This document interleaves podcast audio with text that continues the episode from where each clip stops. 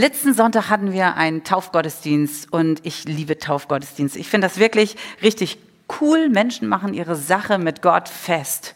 Und wir haben den Vers schon gehört. Ich möchte ihn noch einmal anschmeißen lassen aus Apostelgeschichte 2, Vers 41. Da heißt es, die nun sein Wort aufnahmen, ließen sich taufen. Und es wurden an jenem Tag etwa 3000 Seelen der Gemeinde hinzugetan. Und als ich das so mir nochmal so in den in Gedanken so durchgekaut habe und dann dachte ich, was bedeutet eigentlich Gemeinde für mich? Was bedeutet das eigentlich für mich? Was, was steckt dahinter? Und Menschen, die Jesus nachfolgen, die werden in der Bibel als Brüder und Schwestern bezeichnet. Und Gott ist der Vater und schon entsteht irgendwie so ein Bild von Familie als Gemeinde. Obwohl ich glaube, tatsächlich in der Bibel steht nicht, äh, die Gemeinde ist die Familie, sondern da steht, die Gemeinde ist der Leuchter, die Gemeinde ist ähm, ein Leib, die Gemeinde ist alles Mögliche, aber ich glaube, so Familie steht nicht so explizit. Ähm, aber dadurch, dass Gott der Vater ist und wir untereinander verbunden sind, finde ich, ist dieser Gedanke passend und ist dieses Bild für mich tatsächlich auch zu, zulässig. Ähm, Familie als Gemeinde ist zulässig für mich und im Leben eines jeden Menschen spielt Familie eine unglaublich wichtige Rolle.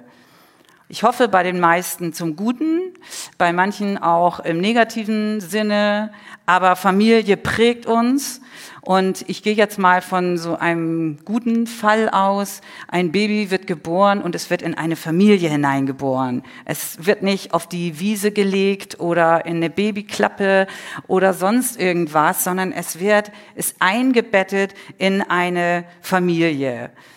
Vielleicht sind da noch große Geschwister, die irgendwie völlig fasziniert sind von diesem neuen Erdenbürger, von diesem neuen Familienmitglied. Aber das lebt, da ist, da ist Leben, da fühlt man sich wohl. Da wird das, der Säugling wird versorgt. Und ähm, es ist nichts wichtiger für diesen Säugling, als dass er versorgt wird, dass irgendjemand kommt, wenn er schreit, dass er Essen kriegt, wenn er Hunger hat, dass er Windel gewechselt kriegt. Und dann ist dieses Kind im Allgemeinen, wenn es keine Schmerzen hat, zufrieden. Ich arbeite in einer Kinderkrippe, äh Quatsch, ich arbeite in einem Kindergarten und da gibt es eine Kinderkrippe und da gibt es immer diese Eingewöhnungsphasen. Wenn dann diese kleinen Krippenkinder kommen, dann ist die Eingewöhnungsphase ungefähr zwei bis vier Wochen und erst kommt Mami mit in die Gruppe und dann geht Mami mal auf Toilette und dann zucken die Augen manchmal schon, dann sitzt Mama auf dem Flur oder Papa, je nachdem wer das eingewöhnt und so wird sich ganz langsam an was Neues gewöhnt. Aber am Anfang ist es total wichtig, dass bei allem, was das Kind erlebt, irgendwie Teil von Familie wirklich dabei ist. Es gibt ja auch so vier Grundbedürfnisse von Kindern und ähm, eins davon ist tatsächlich dieses sich verbunden wissen, dazu zu gehören, sich verbunden wissen. Und ähm, bei Taufe denke ich da oft dran. Und sie wurden der Gemeinde hinzugetan. Das ist ein Verbundensein. Das ist ein Verbundenwissen mit Gott, aber auch mit Geschwistern. Ähm, später wandelt sich das so ein bisschen, wenn die Kinder größer werden dann ähm, ist es manchmal auch nur noch eine Versorgungsstation. Das stresst manche Eltern. oder man macht die Kinderzimmertür auf oder Jugendzimmer, wie man das heutzutage nennt. Und es ist eigentlich keine Luft da mehr drinne und es nur so ein blaues Schimmern vom Bildschirm, Kopfhörer drauf und das das Familienmitglied bekommt überhaupt nicht mit, dass da jemand reingekommen ist. Und man denkt nur so, oh, ich muss lüften, wie auch immer. Also es, verwand, es wandelt sich. Die Bedeutung von Familie, die verändert sich im Laufe der Zeit. Ähm, man fängt an, Dinge auszuprobieren, man fängt an, die Umwelt zu erkunden. Familie wird so ein Ausprobierort, es wird so ein Lernort, es wird irgendwie auch so eine sichere Burg, wo man Zuflucht findet und ganz, ganz viel passiert innerhalb Familie. Dann kommt die Schule mit rein, schwappt da mit rein. Plötzlich muss zu Hause gearbeitet werden. Das muss ich doch in der Schule machen. Nein, ich muss plötzlich in der Familie Hausaufgaben machen. Stress pur. Sieht man nicht immer ein. Und so gibt es viele Phasen in meinem Leben, wie ich Familie sehr, sehr unterschiedlich wahrnehme. Manchmal muss man noch kleine Aufgaben erledigen. Wir mussten das zu Hause. Und ähm, so das Klassische ist Kinderzimmer aufräumen, aber manchmal kamen noch andere Aufgaben dazu. So abwaschen sonntags nachmittags muss heute auch keiner mehr, weil alle haben eine Geschirrspülmaschine. Aber so grundsätzlich gibt's dann mal so kleine Aktionen, die ähm, man machen kann. Und ich habe gemerkt, im Laufe meines Lebens ändert sich die Bedeutung für mich von Familie. Das fand ich ganz, ganz spannend. Ist nie bedeutungslos geworden. Nie. Nicht, dass ihr jetzt irgendwie in falsche Richtung denkt. Ähm, ich habe mal von einer Studie gehört, die die Wichtigkeit von Gottesdienst im Leben von Christen erforscht hat. Und da wurden Christen gefragt, welche Rolle spielt der Gottesdienst in deinem Leben? So, es wurden Christen gefragt, die lange dabei waren, es wurden Christen gefragt, die noch nicht so lange dabei waren, ganz unterschiedlich. Und ähm, das war eine Studie aus dem freikirchlichen Bereich, also jetzt nicht so evangelisch Studie, sondern tatsächlich aus dem freikirchlichen Bereich. Und viele Menschen, die relativ jung im Glauben waren, die haben gesagt, es ist super wichtig, dass ich im Gottesdienst bin, die Gemeinschaft mit Jesus, die brauche ich und die erlebe ich im Gottesdienst, im Lobpreis, im Gebet. Ich brauche die Predigt als Impuls. Ich brauche Menschen, zu denen ich hingehen kann, mit denen ich beten kann. Äh, ich, ich, ich muss wissen, ich bin nicht alleine als Christ. Ich fühle mich die Woche über oft so alleine als Christ. Auf meiner Arbeitsstelle, da wo ich bin, da ist kein Mensch. Ich brauche das so dringend. Ich brauche so dringend den Sonntagvormittags Gottesdienst wo für mich gebetet wird, wo ich sehe, oh, ich bin doch nicht verrückt, andere glauben auch an Gott, andere glauben auch an Wunder. Das ist ja etwas, was tatsächlich schwer außerhalb der Gemeinderäumlichkeiten auch geglaubt wurde oder geglaubt wird. Gemeinde oder auch der Gottesdienst ist für mich ein Schutzraum. Da kann ich aufatmen, da kann ich auftanken. Ganz viele sagen, da können sie auftanken. Und ähm, von Menschen, die schon lange, lange, lange, lange, lange im Gottesdienst sind oder in der Gemeinde sind, da kam, da, da war das so eine veränderte Wahrnehmung. Ich will das gar nicht werten. Für diese Menschen war das nicht primär der Ort der Ermutigung oder wo sie gesagt haben, ich, ich brauche das jetzt ganz dringend, sonst kann ich die Woche nicht überstehen, sondern für die war das eher so ein Ort der Begegnung, der Gemeinschaft, der Berufung, des Austausches untereinander natürlich, wie ging es dir, der Gemeinschaft und auch ein Ort des Dienstes, wo sie gesagt haben, ich bin da für andere da. Ich fand das hochinteressant. Ich fand das hochinteressant und auch so die Rolle von, von, von Kindern ändert sich ja im Laufe ähm, der Zeit, auch in der Familie. Und ich, ich fand das eigentlich ganz spannend, spannend. Und so wandelt sich vielleicht auch für dich oder du kannst das vielleicht in deinem Leben auch beobachten, dass sich die Bedeutung von Gottesdienst in deinem persönlichen Leben oder deine Rolle, dein Einsatz, dein Bereich, dein Radius irgendwie auch verändert. Und die Gemeinde fordert dich vielleicht anders heraus als früher. Du nimmst Gemeinde vielleicht auch anders wahr. Ich, ähm, wenn ich Gemeinde sage, muss ich sagen, dann meine ich vielleicht das, was andere Kirche nennen. Ich komme mit diesen Begriffen immer durch den Tüdel. Ich habe es mir noch nicht umgewöhnen können. Also wenn ich sage manchmal Kirche, ich sage manchmal Gemeinde. Ich meine immer den Zusammenschluss von Gläubigen. Nur kurz zur Information. Also wir durchlaufen so verschiedene Phasen und vielleicht auch so verschiedene Wahrnehmungen. Ich habe beides schon gehört. Mir ist auch schon beides in Gesprächen begegnet.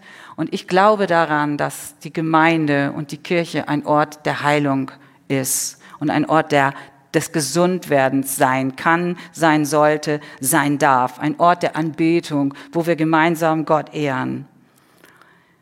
Ich habe ein paar Gedanken zum Thema Gemeinde gefunden.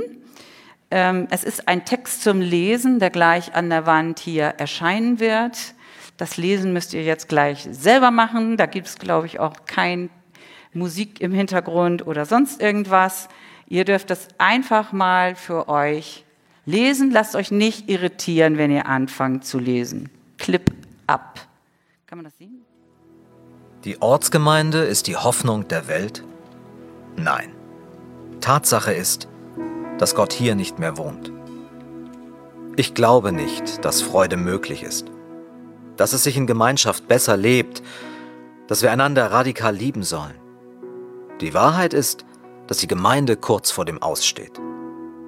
Ich weigere mich zu glauben, dass wir Teil von etwas sind, das über uns selbst hinausreicht und dass wir verändert wurden, um zu verändern. Es ist doch ganz klar, dass Armut zu übermächtig ist dass Rassismus nicht zu überwinden ist, dass das Böse niemals zu besiegen sein wird. Ich kann unmöglich glauben, dass Dinge sich in der Zukunft zum Besseren wenden. Es wird sich herausstellen, dass Gott nicht helfen kann. Und du liegst falsch, wenn du glaubst, Gott kann. Ich bin davon überzeugt, man kann Dinge nicht verändern. Es wäre eine Lüge, würde ich sagen, Gott kümmert sich. aber in Wahrheit glaube ich genau das Gegenteil. Gott kümmert sich. Es wäre eine Lüge, würde ich sagen, man kann Dinge nicht verändern. Ich bin davon überzeugt, Gott kann. Und du liegst falsch, wenn du glaubst, dass Gott nicht helfen kann. Es wird sich herausstellen, dass Dinge sich in der Zukunft zum Besseren wenden. Ich kann unmöglich glauben, dass das Böse niemals zu besiegen sein wird, dass Rassismus nicht zu überwinden ist, dass Armut zu übermächtig ist. Es ist doch ganz klar, dass wir verändert wurden, um zu verändern und dass wir Teil von etwas sind, das über uns selbst hinausreicht. Ich weigere mich zu glauben, dass die Gemeinde kurz vor dem Aussteht. Die Wahrheit ist, dass wir einander radikal lieben sollen dass es sich in Gemeinschaft besser lebt, dass Freude möglich ist. Ich glaube nicht, dass Gott hier nicht mehr wohnt. Nein, Tatsache ist, die Ortsgemeinde ist die Hoffnung der Welt.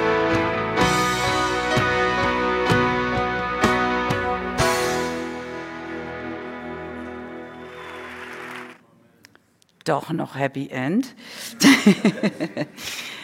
Ich glaube tatsächlich, Gemeinde ist die Hoffnung der Welt. Du sagst vielleicht, Jesus ist die Hoffnung der Welt, aber Jesus identifiziert sich komplett mit seiner Gemeinde.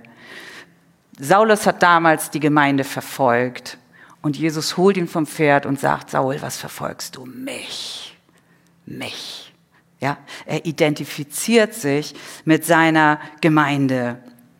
Ganz, ganz wichtig. Gott ist das Haupt wir sind der Körper. Und der Körper führt aus, was im Kopf so vor sich geht. Das ist so. Und deswegen sind wir auf dieser Gemeinde, äh, auf dieser Erde, um Gottes Willen, um Gottes Gedanken auszuführen. An der Liebe untereinander werden wir erkannt. Deswegen machen wir ein großes Einweihungsfest, damit Menschen sehen können, dass hier auch Gott wohnt. Vielleicht nicht unbedingt in diesem Gebäude als Gebäude an sich. Aber was wäre, wenn wir sagen würden, die Aufgabe der Kirche ist es, großartige Menschen zu senden, zum Beispiel, um in der Regierung zu arbeiten? Oder was wäre, wenn die Kirche manche Leute in die Geschäftswelt schicken würde? Oder was wäre, wenn die Kirche mehr und mehr Menschen in Bereiche von Ausbildung und Erziehung senden würde? Ein wichtiger Teil der Gesellschaft sind die Medien. Was wäre, wenn Kirche überall da ist, wo du bist? Lass uns mal in die Bibel schauen, wie Gott seine Gemeinde sieht oder was ihm wichtig ist in puncto auf Gemeinde. In 2. Samuel 7, Vers 1 und 2 da lesen wir, und es geschah, als der König in seinem Haus wohnte und der Herr ihm ringsherum Ruhe verschafft hatte vor seinen Feinden, sagte der König zum Propheten Nathan, siehe doch, ich wohne in einem Haus aus Zedern, Zedern, ich, ja genau, während die Liebe Gottes in einem Zelt, wenn, während die Lade Gottes in einem Zelt wohnt. Und dann antwortet Gott ihm und sagt, du willst mir ein Haus bauen als Wohnung für mich? Wahrhaftig, nie habe ich in einem Haus gewohnt, von dem Tag an, als ich die Söhne Israels aus Ägypten geführt habe, bis zum heutigen Tag, sondern ich bin umhergezogen in Zelt und Wohnung und ich bin mit dir gewesen, überall, wohin du gegangen bist. Und in Jesaja 66, Vers 1, da lesen wir, so spricht der Herr, der Himmel ist mein Stuhl und die Erde meine Fußbank. Was ist denn für ein Haus, das ihr mir bauen wollt? Oder welches ist die Stätte, da ich ruhen soll? Man kriegt so eine Idee und denkt, Gott braucht kein Haus. Ich brauche das Haus nicht. Ich bin überall. Der Himmel ist mein Thron, die Erde ist mein Fußschemel, die Erde ist so ein Hocker für meine Füße. Das macht auch noch mal die Größe Gottes deutlich. Und Menschen kommen und wollen Gott ein Haus bauen. Und ja, es wurde ein Tempel gebaut. Aber Gott sagt, ich brauche diesen Ort nicht. Ich nicht. Glaubt ihr ernsthaft, dass ich mich an einen Ort binden lasse? Ich bin nicht an ein Gebäude gebunden. Gott ist größer. Gott wohnt in seinen Kindern. Und wir sind als Gemeinde oder wir als Einzelne sind Teil von etwas viel, viel größerem, als was unser Radius ist. Gott braucht dieses Haus nicht. Wir brauchen das, um ähm, auch Gemeinde in einer Form zu leben. Und ich bin sehr, sehr froh, dass wir dieses Haus hier haben. Gott ist hier und wir feiern hier Gott. Ich mag das zu sagen, wir feiern Gottesdienst. Wir feiern Gottesdienst. Wir kommen hier zusammen und das ist gut. Aber was wäre, wenn wir dieses Bewusstsein mehr hätten? Gott ist da, wo ich bin. Gemeinde ist da, wo ich bin. In 1. Petrus 2, Vers 5 heißt es, lasst auch ihr euch als lebendige Steine zu einem Haus aufbauen, das Gott gehört. Darin sollt ihr als seine Priester dienen, die ihm als Opfer ihr Leben zur Verfügung stellen. Um Jesu Willen nimmt Gott dieses Opfer an. Ich bin total begeistert, dass es im Vorspann zu meiner Predigt schon ganz viele Vernetzungspunkte gab. Und Christian hat gesagt, wir sind Priester. Und wir sind Priester. Menschen, die das Angebot von Jesus angenommen haben, werden in der Bibel als Priester und Priesterinnen, wie auch immer, bezeichnet. Wir sind Priester, da wo wir sind. Ähm, die Bibel ist der Meinung, dass du ein Teil, ein lebendiger Stein von einem großen Haus bist, von einem ganz großen, von etwas Großem, Ganzen, kein echtes Haus, aber ein lebendiges Haus, in dem Bewegung ist, ein bewegtes Haus, keine Immobilie, sondern eine Mobilie, wie auch immer das aussehen mag, ein bewegtes Haus. Was haben früher die Priester gemacht? Was bedeutet das für mich, Priester zu sein? Die Priester waren damals zur Zeit des Alten Testaments äußerlich total gut zu erkennen. Ähm, die hatten bestimmte Gewänder an, wo auch jedes Teil dieses Gewandes, jeder Stoff, jedes Bild hatte alles eine komplett eine Bedeutung. Heute ist das nicht mehr so, jedenfalls nicht, wenn wir uns als Priester bezeichnen. Heute sind wir sozusagen Undercover-Priester. Wir sind Undercover-Priester, wir sind unterwegs. Der Priester war der Mittler zwischen Gott und den Menschen. Und da, wo die Beziehung zwischen Gott und Menschen gestört war, durch Sünde, durch Fehlverhalten, durch was auch immer, da konnte man zum Priester gehen und er hat geholfen, diese Beziehung wieder aufzubauen. Und das ist unser Part, das ist unsere Berufung, das ist unser Privileg, Menschen zu helfen, die kaputte Beziehung zu Gott wiederherzustellen, wieder den Weg ein bisschen frei zu machen, Fürsprecher zu sein für Menschen, für Menschen zu beten, wenn sie es denn zulassen. Meine Aufgabe ist es in Schule, Beruf, zu Hause, Freizeit, Hobby, Priester undercover zu sein, damit Menschen in die Verbindung mit Gott kommen. Egal wo ich bin, kann ich in einer Priesterhaltung sein, mit dieser Bereitschaft, für Menschen zu beten und ihnen das Evangelium verfügbar zu machen. Menschen zu helfen, sich zu versöhnen mit Gott oder auch mit anderen Menschen. Da, wo ich bin, kann ich in göttlicher Weise vorleben, wie ein Leben auch anders sein kann. Wir haben bei diesem Clip eben gesehen, was so ein Perspektivwechsel für eine Veränderung bringt. Und Jesus ist in so vielem, was er macht. Er ändert die Werte, er dreht es auf den Kopf, er stellt es um. Er hat andere Prioritäten. Ich habe euch mal ein Seil mitgebracht. Und dieses Seil ist wirklich richtig lang. Es soll unser Leben symbolisieren. Sozusagen meinetwegen mein Leben bisschen Knoten drinne und so, gehört alles dazu. Aber dieses Stück hier auf der Erde, dieses Stück hier vorne, das bezeichnet, soll der Bereich sein des Lebens hier auf der Erde. Und das ist das ewige Leben. Deswegen, das habe ich da nicht alles auseinandergetüdelt, das geht immer weiter. Ewiges Leben. Und den Bereich auf der Erde, das gebe ich uns mal allen roundabout im Durchschnitt 95 Jahre, das ist schon gut gerechnet. Und wir leben auf dieser Erde. Alles, was wir heute erleben, das passiert alles hier vorne irgendwo. Vielleicht bist du ganz jung, vielleicht bist du schon etwas älter, vielleicht bist du hier. Keine Ahnung. Das ist unser Leben. Wir beschäftigen uns hiermit. Das beschäftigt uns total. Dieses kurze Leben. Ich möchte, wir haben heute Morgen gesungen, lebe dein Leben in Perspektive Ewigkeit. Mit dem Bewusstsein, dass noch ganz, ganz viel, was da hinten kommt. Das ist Ewigkeit. Das geht noch viel, viel weiter. Jesus schenkt uns ewiges Leben. Wenn wir das Angebot Gottes annehmen, haben wir ewiges Leben.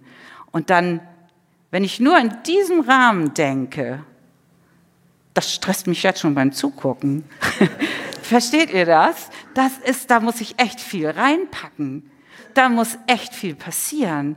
Aber zu gucken, zu sagen, welche Werte, was ist wichtig in meinem Leben, mit Perspektive auf Ewigkeit, verändert ganz, ganz viel. In der Bibel heißt es, Gott hat die Ewigkeit in unsere Herzen gelegt. Wir haben ein Bewusstsein für Ewigkeit.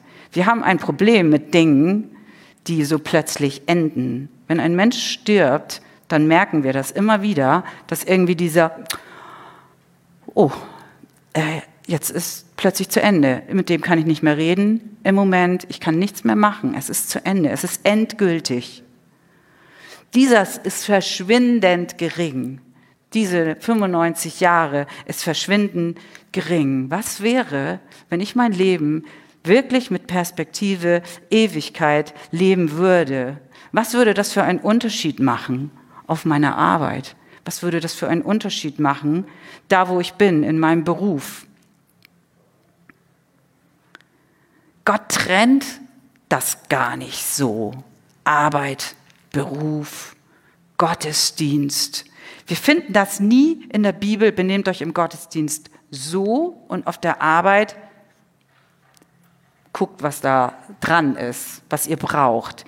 Wir finden diesen Unterschied nicht, sondern es ist eine absolute Deckungsgleichheit. Genauso ehrlich wie ich hier in der Gemeinde bin, darf ich auf, auf meiner Arbeit sein. Genauso die gleichen Werte, die ich in meinem Leben habe, darf ich da haben, wo ich bin.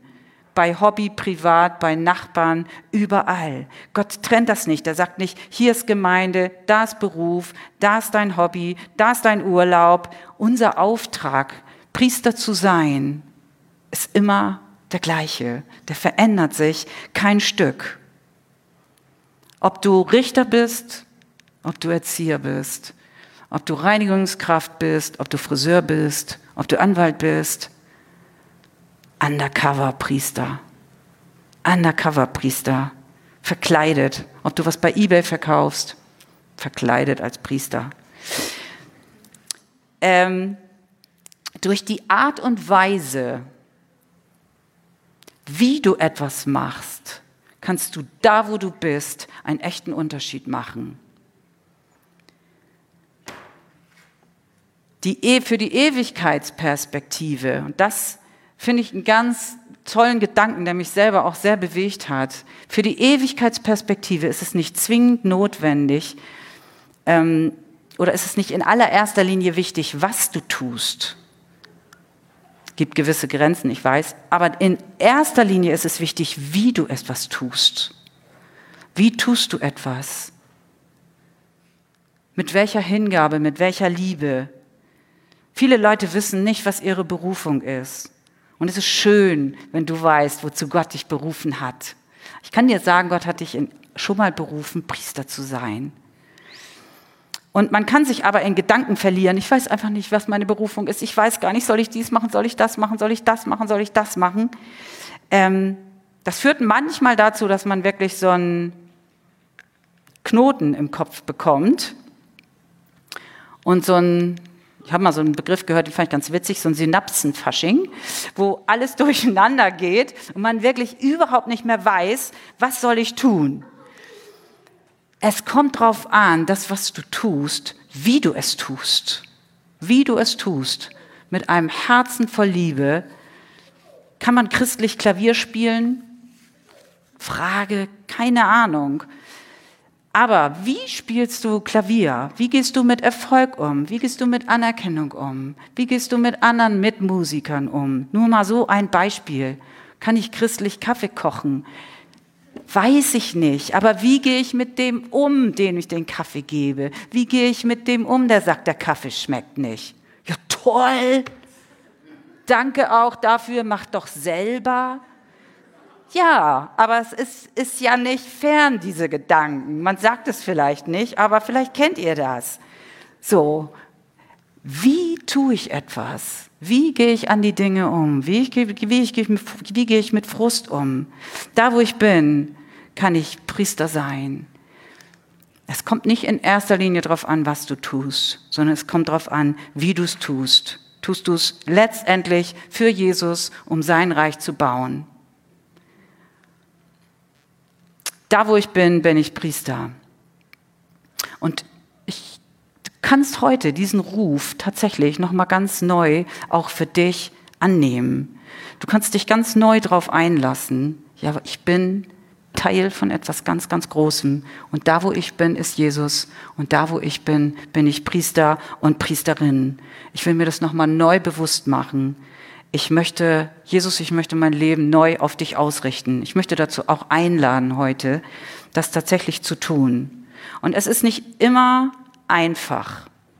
Es ist nicht immer einfach, nicht schlecht mitzureden, wenn andere schlecht reden. Es ist nicht einfach, ähm, akkurat, ehrlich zu leben. Ich finde das nicht einfach.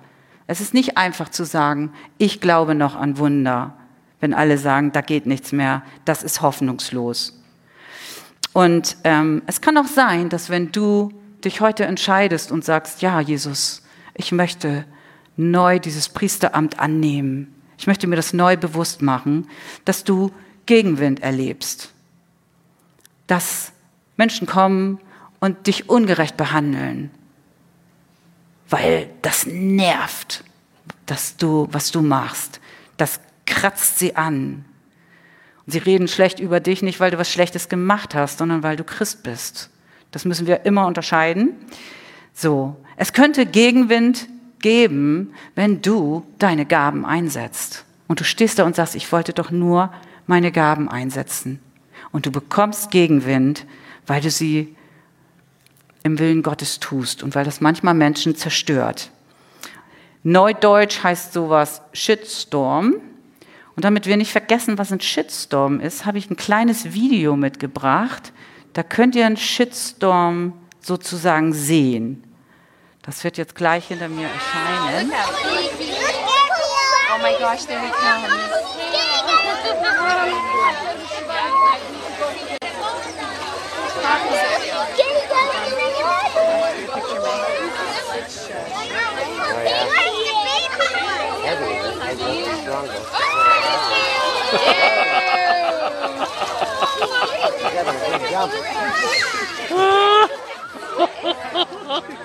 what was that? Reagan, did you see that?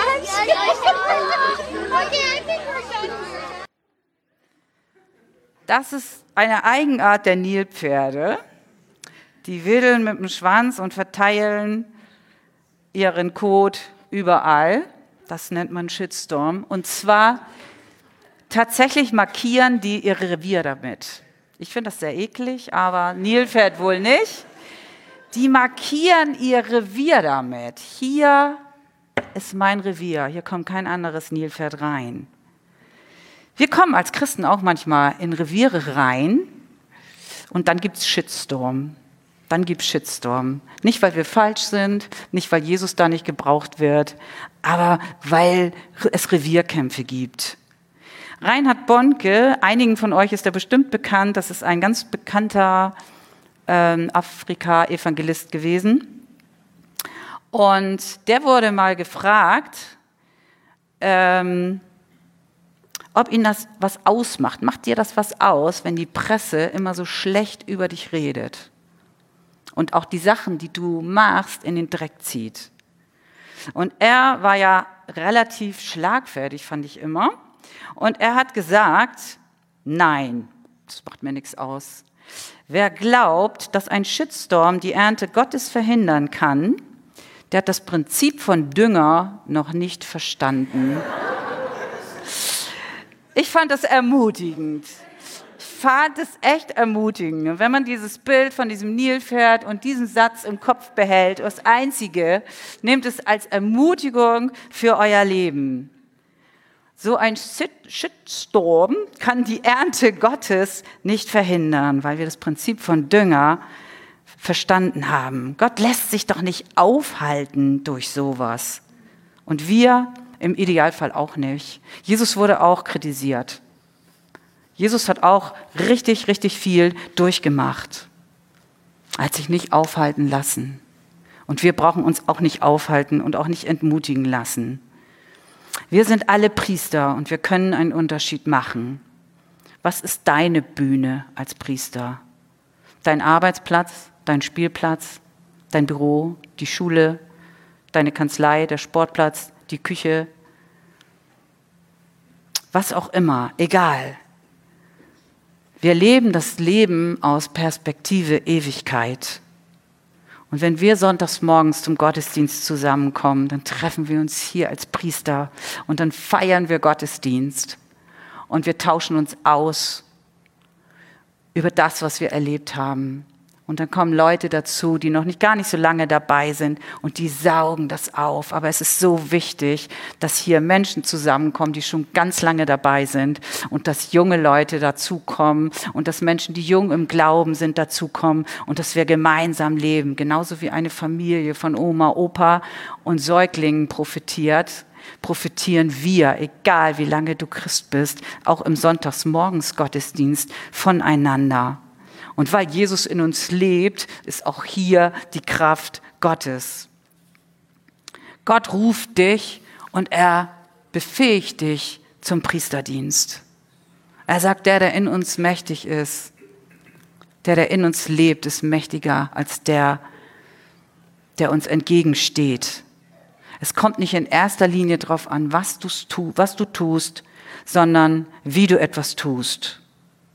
Willst du vielleicht dieses Priesterdienst, diesen Priester, dieses Priesteramt ganz neu annehmen. Vielleicht auch heute Morgen. Hier in dieser Ecke werden gleich Gebetshelfer stehen und es werden Älteste stehen. Und wie Michaela vorhin schon gesagt hat, während des Lobpreises dürft ihr gerne dorthin gehen und könnt sagen, ja, ich will das festmachen oder ich habe ein anderes Gebetsanliegen. Da sind Menschen, die für euch beten werden.